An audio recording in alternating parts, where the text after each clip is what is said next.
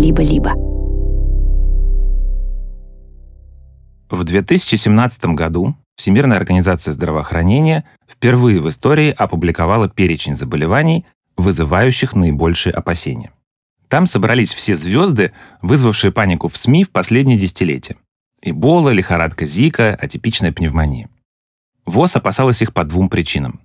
Во-первых, они были очень заразными. Во-вторых, для них не существовало эффективных методов лечения и профилактики. Список должен был определить приоритеты работы ученых, какие заболевания, а также каких возбудителей нужно исследовать в первую очередь. С тех пор список стал расширяться и уточняться. Все-таки вирусы и бактерии не стоят на месте. И в 2018 его пополнила некая болезнь X. Нет, это не была новая разработка Илона Маска. Речь шла о пока еще неизвестном гипотетическом заболевании, которое могло стать причиной следующей пандемии. И буквально через год болезнь X проявила себя. В Китае растет количество заболевших неизвестной пневмонией. Эксперты предварительно установили, что причиной заболевания этой неизвестной вирусной пневмонии стал новый вид коронавируса. К декабрю 2023 года, когда мы пишем этот выпуск, подтвержденное число заболеваний COVID-19 достигло 772 миллионов случаев. То есть ковидом официально болел почти каждый десятый житель Земли. На самом деле гораздо больше. И почти 7 миллионов пациентов умерли. Ущерб мировой экономики из-за пандемии оценивается в 3,7 триллионов долларов. Это примерно ВВП Индии, страны из десятки крупнейших экономик мира. И когда мир немного отошел от масок и сидения дома, все стали говорить, что к пандемии ковида человечество оказалось не готово. Но так ли это? Такого объема информации, который у нас был в ходе этой пандемии, сейчас точно не было в ходе предыдущих. И это Антон Барчук, эпидемиолог из Европейского университета в Санкт-Петербурге и университета ИТМО. И этой информации было достаточно, чтобы и прогнозировать, и понимать, что происходит. И да, действительно, на первых этапах было много непонятно, но когда данные появились, более-менее, в принципе, стало понятно, что делать с этой пандемией и когда она закончится. Вирус SARS-CoV-2 для науки был чем-то новым. Но это не значит, что о нем не было ничего известно. Он относится к семейству коронавирусов, о которых человечество узнало еще в 60-х годах. В 2002 году в Китае произошла вспышка атипичной пневмонии, вызванная вирусом SARS-CoV. А в 2012 году в Саудовской Аравии началась вспышка ближневосточного респираторного синдрома, в которой был виноват Мерсков. Оба возбудителя принадлежали к семейству коронавирусов, и оба эти заболевания входили в число тех, которые ВОЗ призывала изучать в первую очередь. И эпидемиологи давно этим занимались. Именно исследование коронавирусов позволило быстро создать рабочую вакцину против ковида. Ее разработали и одобрили за 326 дней. Это ультрарекордный срок. Предыдущий рекорд — 4 года, когда в 1967 году мир получил вакцину от свинки, то есть от эпидемического паротита. В общем, хотя последствия ковида мы разгребаем до сих пор, все могло быть гораздо хуже. Если бы не эпидемиологи. Меня зовут Федор Катасонов, я педиатр, а вы слушаете «Почему мы еще живы» — подкаст о медицинских открытиях, которые изменили мир. Это история про Джона Сноу, который все-таки что-то знал, степных сурков, полезный для сердца маргарин. В общем, про то, как появилась эпидемиология и как она работает сегодня. Написала эту историю Полина Гарцева, отредактировала Лена Чеснокова.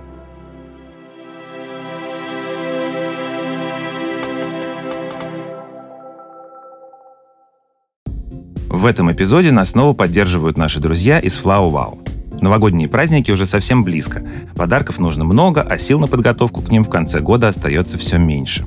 Чтобы предновогодняя суета не утомляла, а радовала, можно заказать сюрпризы близким на Flow Wow на сайте или в удобном приложении. Цветы, украшения, сладости, товары для дома и многое другое доставят в тот же день в любом из тысячи городов в 30 странах мира, где работает сервис. Не забывайте про промокод «Почему» заглавными буквами латиницей. Он дает скидку 15% на первый заказ и действует до 31 марта 2024 года. Промокод, ссылка и другие подробности в описании выпуска. Давайте начнем с определения. Эпидемиология — это медицинская наука, которая изучает возникновение и распространение болезней. Из названия она в первую очередь ассоциируется с эпидемиями, то есть с массовым распространением инфекций, будь то чума, ВИЧ или ковид. Но это лишь малая часть современной эпидемиологии. Сегодня говорят о так называемых эпидемиях атеросклероза, диабета или депрессии. То есть хронических заболеваний, которые вызваны не бактериями и вирусами, а образом жизни, генетикой или факторами окружающей среды. Впрочем, начиналась эпидемиология действительно как наука об инфекциях. Долгие годы исторически эпидемиология занималась, по сути, только инфекциями, потому что инфекции были основной причиной смерти людей. Люди просто не доживали до других болезней, других болезней было довольно-таки мало. Либо это были какие-то насильственные смерти, либо это были инфекции, против которых особо не было средств борьбы. Вплоть до 20 века шанс умереть от какой-нибудь заразы действительно был гораздо выше, чем от инфаркта или топора в черепе. Самая известная эпидемия чумы – черная смерть в середине XIV века по разным оценкам уничтожила от 25 до 50% населения Европы. А в Китае, куда зараза пришла на десятилетия раньше, сохранились сведения о провинции Хэбэй, где чума убила 90% людей. По уровню потерь в истории человечества с черной смертью можно сравнить разве что Вторую мировую войну. Разумеется, люди с древних времен пытались понять, откуда берутся болезни. И что еще важнее, почему некоторыми из них страдают массово. Как так получается, что еще вчера в поселении были все здоровы, сегодня слегли, а завтра половина уже мертва? В поисках ответа на этот вопрос первые врачи грешили на злых духов, богов и силы природы. По мере накопления знаний о мире, самые наблюдательные стали кое о чем догадываться. Предположим, вы живете в болотистой местности, где время от времени случаются вспышки тяжелой лихорадки. Больные мучаются от жара, головной боли, судорог и бреда. При этом всю жизнь вас окружает тяжелый теплый воздух, туманы, высокая влажность и запахи чего-то гниющего. А вот ваш родственник живет в горах. Климат там прохладнее и суше, а воздух свежий, и дышится гораздо легче. И лихорадки в горном поселении – редкость. Разумно предположить, что в вашей болотистой местности люди болеют из-за воздуха. Вы даже называете эту лихорадку «плохой воздух» или «малярия» по-итальянски. В общем-то, вас нельзя упрекнуть в нелогичности. Если вы не знакомы с микробной теорией заболеваний, которая сформировалась только к концу XIX века, рассказы о крохотных вредных организмах, которые живут в крови и вызывают болезнь, покажутся вам бредом. И уж тем более вы не поверите, что эти организмы вам в кровь доставляют комары, которых полно на болотах. Кстати, про малярию мы рассказывали во втором сезоне подкаста, а про микробную теорию в третьем. Вы можете переслушать. Короче, долгие годы у врачей не было других инструментов, кроме бытового здравого смысла. Гиппократ, который успел побывать во множестве мест и повидать тысячи больных, предполагал, что источник вообще любой заразы – это некий яд, распространяющийся в воздухе. Этот яд он назвал миазмом – той же точки зрения спустя несколько веков придерживался Гален. Еще он осторожно предположил, что зловредные миазмы могут иметь материальную форму. Например, образовывать гнилостные частицы в воздухе и попадать в организм через дыхание или прикосновение. В итоге теория миазмов, согласно которой болезни вызывают невидимые глазу зловредные испарения, надолго закрепилась в западной медицине. В дальнейшем эту идею развили до новой теории возникновения заразных болезней – контагиозной. Согласно контагиозной теории, корень всего – это контагий – некое вещество, которое передается от больного человека здоровому. До открытия болезнетворных бактерий контагиозная и миазматическая теории соперничали друг с другом, причем миазматическая была популярнее. Основные рекомендации «как не умереть в эпидемию» тоже строились на ней. Допустим, вам не повезло жить там, где бушует чума. Главный совет – бежать, как только вы услышали, что неподалеку кто-то заболел. Цита лонге тарде. Быстро, подальше и надолго. Это рекомендация времен Галена. В идеале запритесь в каком-нибудь загородном поместье, как герои Декамерона Боккаччо. Если такой возможности нет, нужно попытаться защититься от миазмов чумы, то есть от отравленного воздуха. Для этого можно носить с собой засушенные травы и почаще их нюхать, окуривать дом смолами и прочими благовониями. Если вы живете после открытия Америки, не будет лишней и понюшка табака. И, конечно, для очищения воздуха периодически всему поселению нужно сжечь костры и звонить в колокола. Но все-таки главное – избегайте больных любой ценой. Пореже покидайте дом и не вздумайте заходить в оцепленные властями районы, где есть зараженные. А если утром вы почувствовали себя плохо, то ради всех остальных оставайтесь дома, пометив дверь специальным знаком – от смерти это вас не спасет. Но соседи будут благодарны. Если, конечно, доживут. К сожалению, советы эти помогали не сильно. Даже, казалось бы, самый действенный из них – бежать от болезни. Спасающиеся люди попросту уносили черную смерть в соседние поселения, распространяя ее все дальше. Именно так чума выкашивала целые страны. Впрочем, эпидемии чумы дали человечеству несколько лайфхаков, которыми мы пользуемся до сих пор. Например, в 1377 году жители сицилийского порта Рагуза решили, что просто не допустят болезнь в свой город. Поэтому члены экипажей кораблей, которые прибывали в порт из потенциально опасных мест, должны были ждать 30 дней, прежде чем сойти на землю. А пеших путешественников отправляли в изоляцию, которую называли по ее продолжительности «Quaranta Giorni» — 40 дней. Так человечество додумалось до карантина. Еще одно чумное изобретение – костюм биологической защиты. Первую его версию можно увидеть на гравюрах 17 века, где изображены зловещие фигуры в длинном черном одеянии и пугающей маске с клювом. Понимая, что вступать с больным в контакт не стоит, чумные доктора закрывали все тело плотной тканью, работали в перчатках, а к самим больным прикасались специальной тростью. Ну а в клюв маски помещались всякие травы для защиты от миазмов. При бубонной чуме, которую переносят блохи, это имело смысл – но иногда чума переходит в легочную форму, вызывая пневмонию, кровавый кашель и передается уже при этом воздушно-капельным путем. Отверстия для дыхания в маске были достаточно большими, чтобы доктор мог подхватить такую болезнь. Так что смертность среди них все равно была высокая. Наконец, и это самое важное для нашей сегодняшней темы, благодаря чуме появились зачатки медицинской статистики. В 1532 году, после очередной вспышки чумы в Лондоне, впервые были опубликованы The Bills of Mortality – списки смертности. В них заносили информацию обо всех смертях и похоронах, которая поступала из церковных приходов. Постепенно данные расширялись. Например, туда стали добавлять информацию о произошедших крещениях, то есть, по сути, о рождаемости, а также о причинах смертей. Эти данные заинтересовали лондонца по имени Джон Граунд. Вообще-то он был торговец тканями, но при этом славился любопытством и обожал учиться новому. Граунд знал французский и латынь, умел стенографировать, коллекционировал гравюры, интересовался естествознанием. А еще он был знаком с работами Фрэнсиса Бэкона, философа, который первым предложил делать научные выводы, основываясь на множестве данных и проверяемых экспериментах. Как и многие в середине 17 века, Граунд был подписан на списке смертности. Смысл в этом был чисто практический. Если в списках растет количество смертей от чумы, значит пора задуматься о поездке куда-нибудь за город.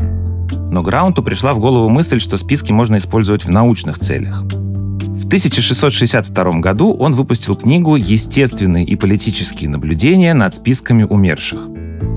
Там он, например, определил показатели детской смертности и выяснил, что в Лондоне умирает 36% детей до 6 лет. Эта цифра завышена, потому что Граунд включал в нее аборты и выкидыши. Но если вычесть их, его оценка будет очень близка к современной оценке детской смертности в 17 веке. И это при том, что данные, с которыми он работал, были, мягко говоря, не идеальны. Ответственные за записи приходские служители часто были плохо образованы и работали неаккуратно. Граунд это прекрасно понимал, учитывал в своих расчетах и, работая с одним показателем, обязательно смотрел на остальные. Так он, например, выяснил, что вспышки чумы увеличивали не просто смертность от чумы, а смертность вообще – еще Граунд выступал в роли популяризатора науки и разрушителя мифов. Его современники панически боялись убийств и смертей от проказы и паралича. И он собрал большую таблицу, показывающую, что процент этих ужасов в общей смертности ничтожно мал. Заслуги Граунта признал сам король Англии, Карл II. При его содействии торговцы тканями и галантереей даже без ученой степени приняли в Лондонское королевское общество, которое задавало тон всей тогдашней науке. Но, к сожалению, жизнь Граунта окончилась трагически.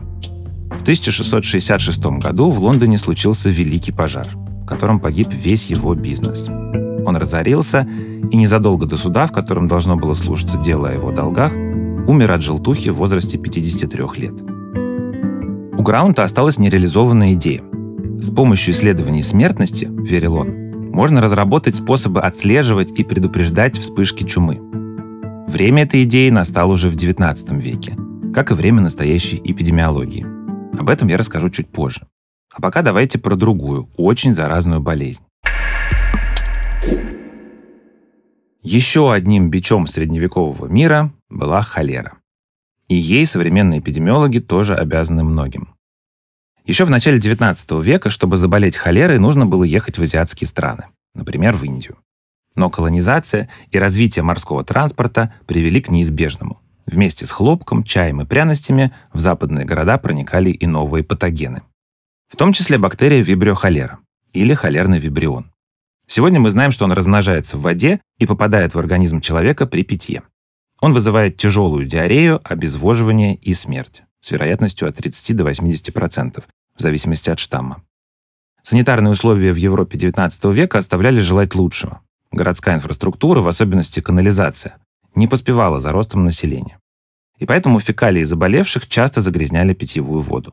Через нее-то бактерии и попадали в организмы новых хозяев. И так до бесконечности. Первая европейская пандемия холеры началась в 1830 году. Она продлилась почти 20 лет и затронула большинство европейских столиц. Лондон не стал исключением. Там вспышки болезни стали стабильно случаться раз в несколько лет. И был в городе один человек, которого это всегда очень интересовало. Речь о докторе по имени Джон Сноу. О том, как он принимал роды под парами хлороформа у самой королевы Виктории, мы рассказывали в выпуске про появление анестезии. Но в истории Джон Сноу остался не только как анестезиолог, но и как эпидемиолог. Большинство современников Сноу склонялись к миазматической теории возникновения холеры. Что неудивительно. В европейских городах пахло неважно. Так что воздух был главным подозреваемым. Но Сноу был уверен, что холеру вызывает некий яд, попадающий в организм через рот. Например, эпидемию 1849 года Сноу связал с местным водохранилищем. По его мнению, резервуар, из которого в дома поступала питьевая вода, был загрязнен отходами из выгребных ям, которые находились от него буквально в метре. Сноу даже выпустил статью о способе передачи холеры, в которой изложил свои выводы и рекомендации по профилактике болезни. Кипятить воду и мыть руки после контакта с больными. Правда, научное сообщество посчитало доказательства связи воды и заболеваемости недостаточными, а рекомендации Сноу проигнорировали. Но доктор не сдался и продолжил исследование. В 1854 году, во время очередной вспышки в южной части Лондона, Сноу провел настоящее, как бы мы сегодня его назвали, популяционное исследование. Он знал, что воду в Южный Лондон поставляли две компании – Ламбет и Southwark and Vauxhall. Обе брали ее из Темзы. Но Ламбет забирала воду выше по течению, чем Лондон, а Southwark and Vauxhall использовали водозабор внутри города – Учитывая ситуацию с лондонскими отходами, вода в реке, проходя через город, была, мягко говоря, не очень чистой. Дальше снова пошел по домам умерших от холеры и стал спрашивать родственников, какой водой они пользовались. Выяснилось, что среди тех, кто получал воду от Ламбет, было 26 погибших на 10 тысяч, а среди пользователей Southwark and Vauxhall 153 погибших на 10 тысяч. Это были уже очень весомые доказательства. Ну а дальше случилась вспышка холеры в районе Сохо, которая окончательно расставила все по местам. За 10 дней там умерло 500 человек. Началась паника. Но для Сноу это был еще один шанс доказать свою теорию. Доктор снова предположил, что дело в воде. Самой популярной в районе была колонка на Брод-стрит, потому что вода там считалась очень свежей и вкусной. Сноу начал изучать, кто ей пользуется. И выяснил, что, например, из рабочих завода, которые брали воду в колонке, от холеры умер каждый десятый. Впрочем, были и странности. На пивоварне, находившейся на все той же Брод-стрит, не умер ни один из 70 работников. А еще отдельные случаи холеры случались вдали от колонки. Тогда доктор взял карту Соха и отметил на ней черной точкой каждый случай заболевания и смерти от холеры, произошедший в последние недели. По сути, это была такая очень наглядная инфографика. Погуглите эту карту, это потрясающий документ. Все точки группировались вокруг колонки на Брод-стрит. Продолжил расследование доктор уже привычным методом.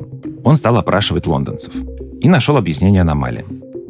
Пивовары просто не пили воду, предпочитая пиво, и поэтому не болели. А люди с холерой из отдаленных районов, как выяснилось, часто посещали Брод-стрит. Одна погибшая пожилая дама, например, специально просила родственников привозить ей оттуда воду. Настолько ей нравился вкус. Более того, выяснилось, что первым, кто заболел холерой на Брод-стрит, была шестимесячная дочь лондонского полисмена Томаса Льюиса. Однажды утром у нее началась рвота и диарея. И пока отец семейства бегал за врачом, мать, Сара Льюис, замочила испачканные пеленки в ведре. Воду, в которой стирались пеленки, она чуть позже выплеснула в сточную яму возле дома 40 на Брод-стрит, где семья снимала комнату. То есть в полуметре от колонки.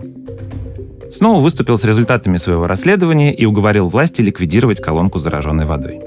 Впрочем, члены городского совета согласились на это не потому, что поверили Сноу, а потому, что он предлагал хоть какое-то действие, чтобы остановить эпидемию. После того, как колонку закрыли, холера погуляла по району еще неделю и затем прекратилась. В газеты этот случай не попал. Окончание эпидемии связали с улучшением погоды. В духе миазматической теории. А жители Соха вообще были возмущены тем, что их лишили единственной колонки с нормальной водой. Позднее Национальный комитет здравоохранения решил сам провести расследование на Брод-стрит. И, конечно, инспекторам в первую очередь предписывалось обращать внимание на запахи и состояние вентиляции в домах. В общем, гениальное расследование Сноу так и не оценили по достоинству. А когда он опубликовал об этом книгу, было куплено всего 56 экземпляров. Джон Сноу умер через три года после вспышки в Сохо. Его идеи смогли подтвердить только спустя десятилетия, когда Роберт Кох все-таки нашел возбудителя холеры. Ну, вы помните, мы рассказывали об этом выпуске про микробную теорию. Сноу сегодня заслуженно называют отцом эпидемиологии. Микробная теория перечеркнула спор миазматиков и контагионистов. Враг был наконец-то найден. И что, можно успокоиться? Конечно, нет. История эпидемиологии на этом только начинается. Когда все вокруг заболевают холерой, чумой или любой другой болезнью, простому человеку не так уж важно знать, какая именно бацилла виновата. Гораздо больше его волнует вопрос, как не заразиться. Ценность работы Джона Сноу состояла в том, что он, даже не зная о холерном вибрионе, смог определить, откуда в организм человека попадает болезнь. В общем, эпидемиологам недостаточно знать, что микробы убивают. Необходимо понять, где и как мы с ними можем столкнуться и где скрываются патогены между эпидемиями – то есть найти резервуар инфекции. Цена незнания тут очень высока. И это подтвердила эпидемия чумы, которая началась в 1910 году в Маньчжурии, регионе на северо-востоке Китая. Тогда за осень и зиму там погибло по разным оценкам от 60 до 100 тысяч человек. Вообще-то к 1910 году уже существовала противочумная сыворотка, защищавшая от бубонной чумы. Но в этом случае она оказалась бессильна. Чума в Маньчжурии была не бубонной, а легочной. Эта форма более заразная и агрессивная, практически со стопроцентной летальностью. С момента появления первых симптомов человек сгорал за 3-4 дня. Российская империя давно пыталась колонизировать Маньчжурию. У нее там были экономические интересы. Так что к борьбе с чумой в Китае быстро присоединились и российские врачи. Они пытались лечить больных, организовывали карантины и, конечно, вели научную работу а возглавлял ее профессор Даниил Заболотный. Вообще-то эпидемия чумы в Маньчжурии была отголоском третьей чумной пандемии, которая шла всю вторую половину XIX века и особенно лютовала в азиатских странах. Многие европейские ученые снаряжали туда экспедиции. Благодаря им, наконец-то удалось найти возбудителя болезни – бактерию Yersinia pestis и одного из переносчиков болезни – городскую крысу. В одной из таких научных экспедиций в 1894 году в Индии участвовал молодой доктор Заболотный, который тогда только-только окончил медицинский. Тогда-то чума и стала делом его жизни. Больше всего его интересовало, откуда болезнь приходит в человеческие поселения. Он догадывался, что городские крысы не могут быть единственным источником. Дело в том, что эпидемии, вернее эпизоотии чумы, среди них тоже происходили вспышками, и они далеко не всегда совпадали по времени с человеческой чумой. Во время одной из следующих экспедиций, уже в Китае, Заболотный обратил внимание, что люди регулярно заболевают чумой даже в небольших отдаленных от городов и торговых путей поселениях, например, где-нибудь в горах. Такие больные вряд ли могли заразиться от крыс или других людей. А значит, чума каким-то образом сохранялась в дикой природе. Заболотный заметил, что в окрестностях таких мест было полно нор тарбаганов – это такие полуметровые степные сурки с вкусным мясом и красивым золотистым мехом, который очень дорого стоил. Он и был причиной, по которой на тарбаганов активно охотилось местное население. Так Заболотный пришел к гипотезе, что в периоды затишья чума в дикой природе скрывается в организмах этих грызунов. В марте 1911 года доктор Заболотный отправился на международную противочумную конференцию в город Мукден, где смог убедить присутствующих врачей из разных стран, что заражение чумой от тарбаганов вполне вероятно. На конференции приняли резолюцию с рекомендацией Китаю и Российской империи, на чьей территории и жили тарбаганы, провести исследование. И в мае, когда эпидемия в Маньчжурии пошла на спад, Заболотный отправился в степь, чтобы наконец найти больного зверька и подтвердить свою гипотезу. Долгое время экспедиции попадались исключительно живые и здоровые тарбаганы. Мертвых животных в степи найти не удавалось. Видимо, их успевали съесть хищники. Два месяца Заболотный с коллегами безрезультатно прочесывали степь. И вот, когда экспедиции уже собрались сворачивать, студент Исаев заметил неподалеку от железнодорожного разъезда подозрительного тарбагана. Зверь шатался как пьяный и полностью игнорировал людей поблизости. Исаев поймал его, завернул брезентовый дождевик и доставил за болотным. Через считанные часы после поимки Тарбаган умер. Заболотный вскрывал его и выделял культуру бактерий прямо в квартире железнодорожного врача. До экспедиционного поезда, где был оборудован специальный вагон-лаборатория, он просто не дотерпел. Вскоре его коллеги в Санкт-Петербурге получили телеграмму. Прошу сообщить в редакцию журнала «Русский врач», что нашей экспедиции удалось поймать и наблюдать в течение нескольких часов больного тарбагана, вскрыть и исследовать его. Бактериологически констатирована типичная септико-геморрагическая форма чумы с шейными бубонами. Из трупа получена чистая разводка с характерными признаками чумной палочки – заболотной. Вскоре экспедиция поймала еще одного тарбагана. Образцы отправили в форт Александра I в Кронштадте, где находилась противочумная исследовательская лаборатория, и в специализировавшийся на микробиологии французский институт Пастера. Там ученые подтвердили – у грызуна была чума. На этом исследования Заболотного не закончились. Сразу после Манчжурии он отправился в Астрахань, где тоже случались вспышки чумы. Сурков-тарбаганов в местных степях не было. Зато там жили суслики и полевые мыши. Летом 1912 года там случилась вспышка чумы. Заболотный к тому времени уже вернулся в Петербург, и ликвидацией занимались его коллеги, в том числе эпидемиолог Ипполит Деминский. Осенью Заболотный получил из Астрахани такую телеграмму. «Я заразился от сусликов легочной чумой. Приезжайте, возьмите добытые культуры. Записи все в порядке. Остальное все расскажет лаборатория. Труп мой вскройте, как в случае экспериментального заражения человека от сусликов. Прощайте, Деминский. Деминский стал первым человеком, который выделил чуму из суслика. Он сделал это в конце сентября 1912 года. А уже 6 октября почувствовал себя плохо, сам сделал себе анализ в лаборатории, отправил телеграмму и через три дня, 9 октября, умер. Вскоре ученые обнаружили и больных полевых мышей. Так стало ясно, что резервуар чумы в дикой природе – это грызуны. На сегодня мы знаем, что бактерию Yersinia pestis переносят блохи, которые паразитируют на грызунах. Человек может заразиться двумя путями. От укуса блохи, например, при снятии шкурки с тарбагана, или от самого животного. Открытие Заболотного и Деминского позволили взять чуму под контроль. Теперь ученые могли отслеживать заболеваемость зверей, информировать местное население, если суслики, тарбаганы и мыши опасны, и глушить вспышки в зародыше. Эпидемия чумы в Манчжурии стала последней в человеческой истории. В 1920 году Заболотный в Одессе основал первую в мире кафедру эпидемиологии, а в 1927 написал и первый в мире учебник по этой медицинской науке.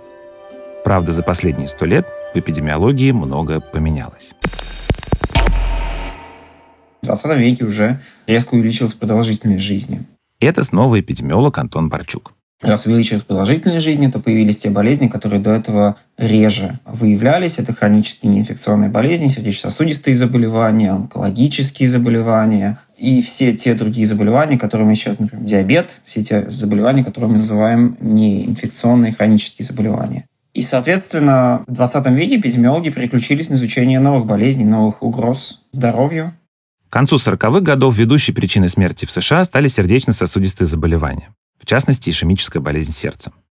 Перед врачами встал вопрос, как это можно предотвратить.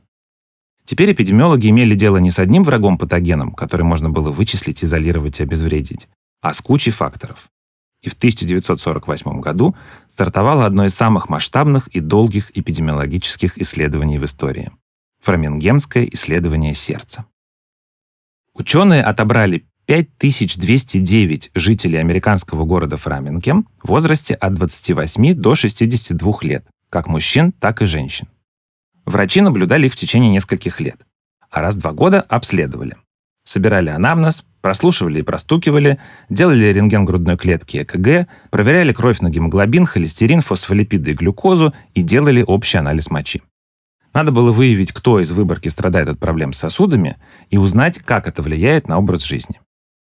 Исследование ввело в медицинский обиход понятие «фактор риска». На первом этапе ученые выявили четыре таких для ишемической болезни сердца. Одним из них оказался холестерин, но не всякий. Холестерин нерастворим в воде, и поэтому в крови он находится в связке с белками в виде так называемых липопротеинов, то есть, грубо, жиробелков. Они бывают разной плотности. Липопротеины высокой плотности называют хорошим холестерином. Он не усиливает атеросклероз. Липопротеины низкой плотности – это фактор риска. Их называют плохой холестерин. Так вот, именно фрамингемское исследование впервые выявило четыре фактора риска ишемической болезни сердца. Плохой холестерин – курение, лишний вес и повышенное артериальное давление. В 70-е годы исследователи переключились на второе поколение фрамингемцев – детей, людей из первой выборки. Их обследовали раз в 4 года.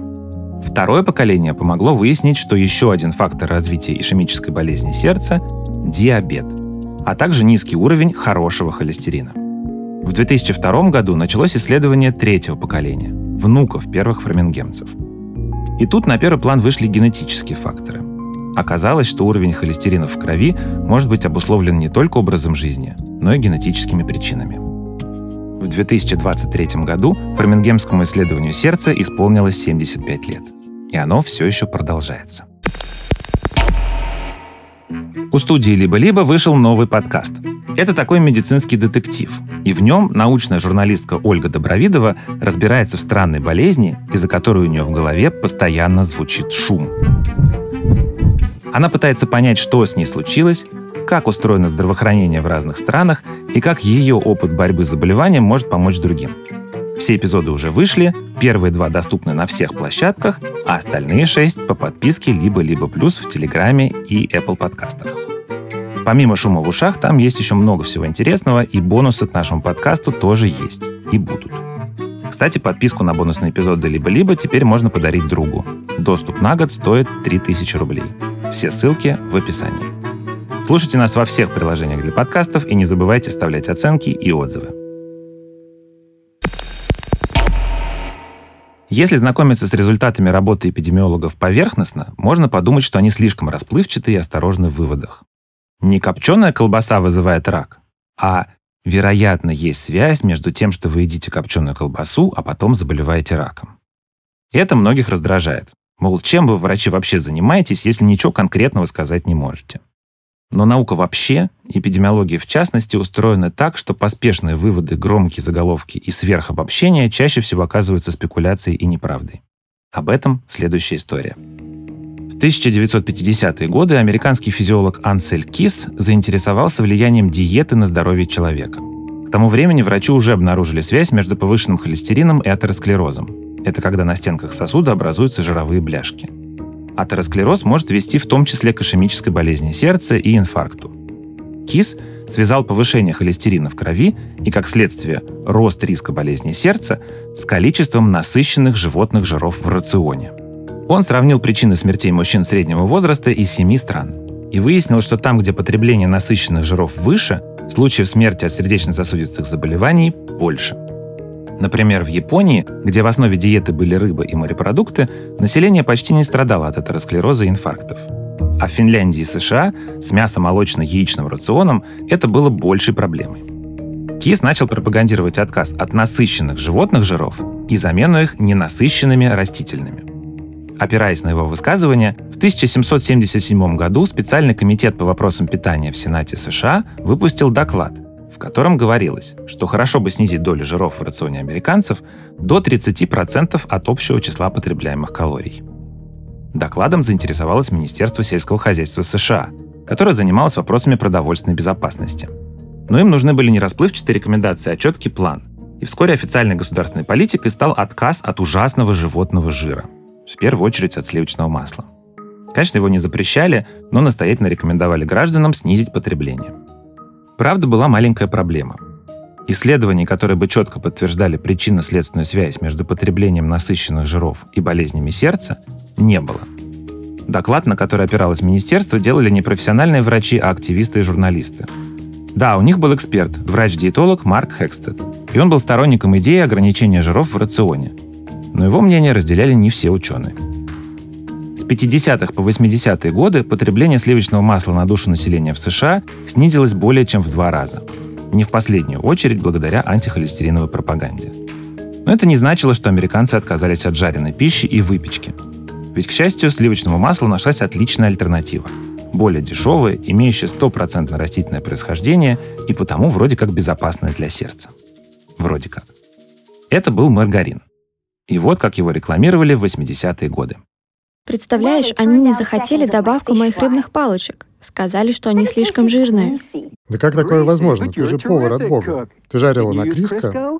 Нет, я взяла бренд повыгоднее. А ты уверена, что это было выгоднее? Почитай этикетку. Что? Животный жир? Это же холестерин. А Криско сделал из овощей, и холестерина в нем вообще нет. Маргарин получают путем гидрогенизации жидких растительных жиров. Это значит, что к их молекулам присоединяют дополнительный атом водорода, и жиры кристаллизуются, превращаясь в твердые. Холестерина в таком продукте действительно нет, Зато в результате гидрогенизации образуются трансизомеры жирных кислот или трансжиры. Уже в 1981 году появились первые исследования, связавшие потребление трансжиров с болезнями сердца. В следующие 20 лет их выходило все больше. Выяснилось, что, во-первых, трансжиры увеличивают содержание в крови плохого холестерина, который забивает сосуды. Кроме того, трансжиры уменьшали содержание хорошего холестерина. Его низкий уровень, как вы помните из ферменгенского исследования, тоже ассоциирован с атеросклерозом и ишемией. Дальше больше. Оказалось, что якобы ужасные насыщенные жиры, которые предлагали заменять маргарином, хороший холестерин не понижали. В 2001 году полмиллиона американцев умерли от проблем с сердцем. А в 2006 FDA наконец-то прислушалась к результатам исследований и обязала производителей указывать количество трансжиров на упаковках продуктов. Как позднее отмечал профессор Гарвардской медицинской школы в интервью, многие построили карьеру, говоря людям, что вместо сливочного масла нужно есть маргарин. Когда я был врачом в 80-х годах, я тоже именно в этом убеждал пациентов. И, к сожалению, часто мы преждевременно отправляли их в могилу. Эта история еще раз показывает, как для медицины важны данные. И чем их больше, тем лучше. Нельзя делать выводы, основываясь на предположениях отдельных врачей, пусть очень авторитетных. И уж тем более не стоит строить на них государственную политику в области питания и здравоохранения. Но как понять, что данных достаточно и что они достоверны? И как их вообще собирать? Именно эти вопросы волнуют современных эпидемиологов. Современная эпидемиология – это база доказательной медицины. И изучают эпидемиологи сегодня не только причины заболеваний, но и способы лечения. А еще разрабатывают методологию медицинских экспериментов. По сути, современные эпидемиологи занимаются организацией и дизайном эпидемиологических исследований для оценки тех или иных факторов риска или эффективности лекарства. Ну, например, есть стандартные типы исследований, их не так много, и для каждого научного вопроса подходит определенный дизайн исследования. И эпидемиолог должен решить, какой дизайн исследования лучше всего подходит для конкретного научного вопроса. Дизайн — это план, по которому должно пойти исследование, чтобы решить исследовательскую задачу. Он определяет, откуда ученые будут брать данные, каким методом будут пользоваться, например, наблюдательным или интервенционным, сколько испытуемых им понадобится, на сколько групп их поделят и как исследователи будут обрабатывать данные. А еще в дизайне прописано, кого вы будете изучать и как долго. И как вы собираетесь определять, что достигли результата. Потому что нельзя проводить исследования, чтобы просто посмотреть, что будет с пациентами. Этот заранее оговоренный результат называется конечной точкой – Например, если вы испытываете лекарство, вашей конечной точкой может стать изменение самочувствия пациента. Могут быть ретроспективные исследования, могут быть рандомизированные перспективные исследования, в которых мы изучаем эффективность некоторых лекарств. Ретроспективное исследование – это исследование, которое проводится на предварительно собранных данных. Например, мы берем истории болезни пациентов и смотрим, подвергались ли они определенному фактору риска. Ретроспективным было исследование Джона Сноу, который выяснял, из какой колонки пили заболевшие холерой на Брод-стрит. Еще исследования бывают проспективными. В таком случае мы берем группу людей и наблюдаем, что с ними происходит на протяжении какого-то времени. Фармингемское исследование сердца – это пример проспективного исследования.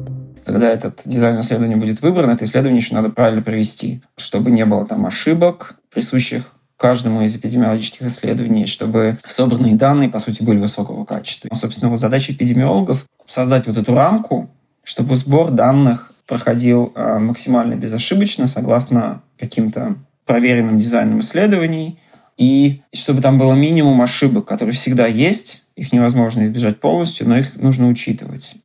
Ошибки в исследованиях могут быть случайными и систематическими. Случайная ошибка возникает просто потому, что чем больше у вас данных, тем выше вероятность отклонений. Например, чем больше группа испытуемых, тем больше в ней будет людей, которым по каким-то причинам не помогает лекарство. Поэтому в медицинской статистике существует так называемое P-значение или P-уровень значимости. Сейчас объясню. Когда вы проводите научное исследование, вы исходите из нулевой гипотезы. Предположение, что связи между двумя исследуемыми феноменами просто нет. Если вы хотите доказать, что ваше лекарство лечит одышку, ваша нулевая гипотеза состоит в том, что лекарство на одышку вообще не влияет. P-значение, по сути, показывает вероятность того, что ваша нулевая гипотеза верна. Вы исследовали 100 пациентов, и только для четырех из них лекарство от одышки не сработало. Значит, ваше P-значение равно 4% или 4 сотым, или P004. Считается, что между исследуемыми феноменами действительно есть связь, только если ваш P меньше 5% или 0,05. В этом случае прием лекарства с вероятностью больше 95% приводит к ожидаемому исходу, то есть лекарство эффективно или нет. И консенсус общий таков, что этого достаточно, чтобы сказать, что в принципе этот результат верный. Но так или иначе, вот эта даже э, граница 0,05, она условная. Если вы мне скажете, есть ли разница между PIN 006 и PIN 004, никакой разницы нет. Хотя, если вы прочитаете некоторые статьи, где написано PIN 006 статистически незначимо, а другую статью PIN 004 статистически значимо. Хотя по факту большой разницы между этими исследованиями, между этими PIN нет. И это очень условная величина, это нужно помнить. И вообще первый этап развития современных исследований это была зацикленность на вот этом π. Главное получить π меньше 0,05. Если мы не получим π меньше 0,05, все пропало.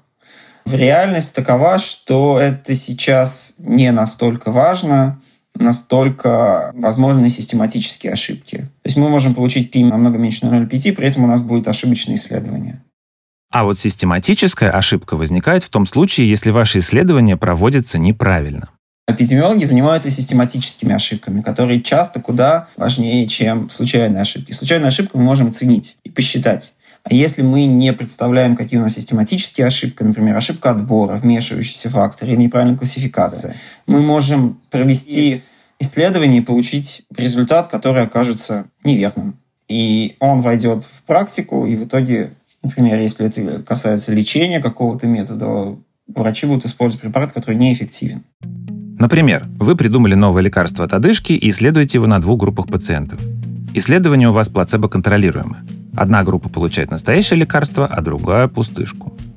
Через какое-то время группу, которая получала лекарство, одышка беспокоит меньше. Казалось бы, это значит, что препарат эффективен.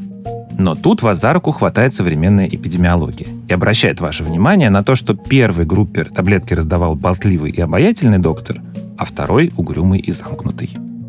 Может ли этот фактор влиять на исход лечения? Если да, то условия эксперимента были некорректными. Именно на это обратит внимание эпидемиолог, чья работа заключается в том, чтобы таких ошибок не возникало.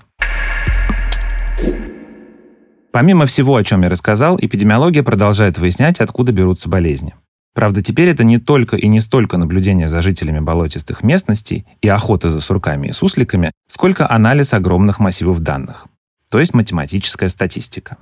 Поскольку неинфекционные заболевания, хронические заболевания, как правило, развиваются намного позже, чем после воздействия причин. Самый банальный и самый классический пример – это курение и рак легкого – рак легкого появляется через десятки лет после того, как человек начинает курить и курит. Соответственно, потребовались новые методы, которые были больше э, связаны с биостатистикой, с анализом данных. И постепенно, чем больше развивалась эта относительно молодая наука, тем больше эпидемиологи становились не такими врачами, которые расследуют появление инфекции, а все больше становились людьми, которые изучают данные. и собирают данные, и создают исследования, чтобы эти данные собирать. Впрочем, своего рода детективы вроде Джона Сноу среди современных эпидемиологов тоже есть. Они появляются тогда, когда речь заходит об инфекционных заболеваниях. Например, ну, самое простое расследование – это расследование какой-то пищевой инфекции, и у вас там условно в детском саду из там, 20 детей 10 отравились. И первое, что вы выясняете, какие воздействия были у тех детей, которые отравились, по сравнению с теми, которые не отравились. И вы их сравниваете по тем или иным, не знаю, продуктам питания, которые они съели. Опять-таки, тут легче, потому что тут при инфекционных болезнях вероятности намного выше, чем при хронических заболеваниях. И там выяснится, что, не знаю, 10 детей ели эту кашу, а другие 10 детей другую кашу. И вот вы как бы считаете, выясняется, что отношении шансов получить пищевое отравление намного выше у детей, которые ели вот эту конкретную кашу. А как это узнать? Да, нужно опросить. И дальше уже работают, например, специалисты в области, там, не знаю, микробиологии что вы берете образцы там, этой каши и смотрите, что там с этой кашей не так. И находится инфекционный агент, так и вы выясняете причину. Дальше вы расследуете цепочку, откуда там приехал инфекционный агент, и изолируете этот инфекционный агент, чтобы в дальнейшем таких отравлений там, не повторять. Классическое расследование вот это как раз с 19 века так работало. Расследование вот таких инфекционных вспышек. В общем, с инфекциями, которые когда-то дали старт развитию эпидемиологии, мы распрощаемся не скоро. Новая массовая эпидемия, как доказал ковид, вполне вероятное событие. Но в отличие от врачей прошлого, теперь мы можем к этому подготовиться. Ведь чем больше эпидемиологи знают о микробе или вирусе, тем легче с ним бороться мы не смогли контролировать распространение инфекционного агента из-за того, что он менялся, и в итоге он остался у нас в популяции, и люди до сих пор болеют ковидом. Но благодаря вакцинации мы смогли контролировать эффект от этой пандемии с точки зрения воздействия на здоровье людей, на тяжелое течение болезни, на смерть. И вакцинация, по сути, там спасла миллионы людей во всем мире. И это тоже, ну вот, вот сейчас мы находимся в том сценарии, в котором коронавирус стал одним из респираторных вирусов, циркулирующих в популяции. А, от которого мы никуда не денемся. И на данный момент пока ситуация вполне себе контролируемая и даже рядом не стоит с той ситуацией, которая была в начале пандемии. Ни один эпидемиолог не может точно предсказать, что будет в будущем. Но с большой долей вероятности именно благодаря эпидемиологии в будущем мы все еще будем живы. Это был подкаст «Почему мы еще живы» студии «Либо-либо». Мы сделали этот эпизод вместе с автором сценария Полиной Гарцевой, редактором Леной Чесноковой, медицинским редактором Нигиной Бегмуродовой, продюсерами Машей Агличевой, Лика Кремер и Ксенией Красильниковой, звукорежиссерами Лешей Воробьевым и Сергеем Христолюбовым и композитором Кирой Вайнштейн. Музыку и звуки для этого подкаста мы берем из библиотеки Blue Dot Sessions. Меня зовут Федор Катасонов. Слушайте нас во всех приложениях для подкастов и не забывайте оставлять оценки и отзывы.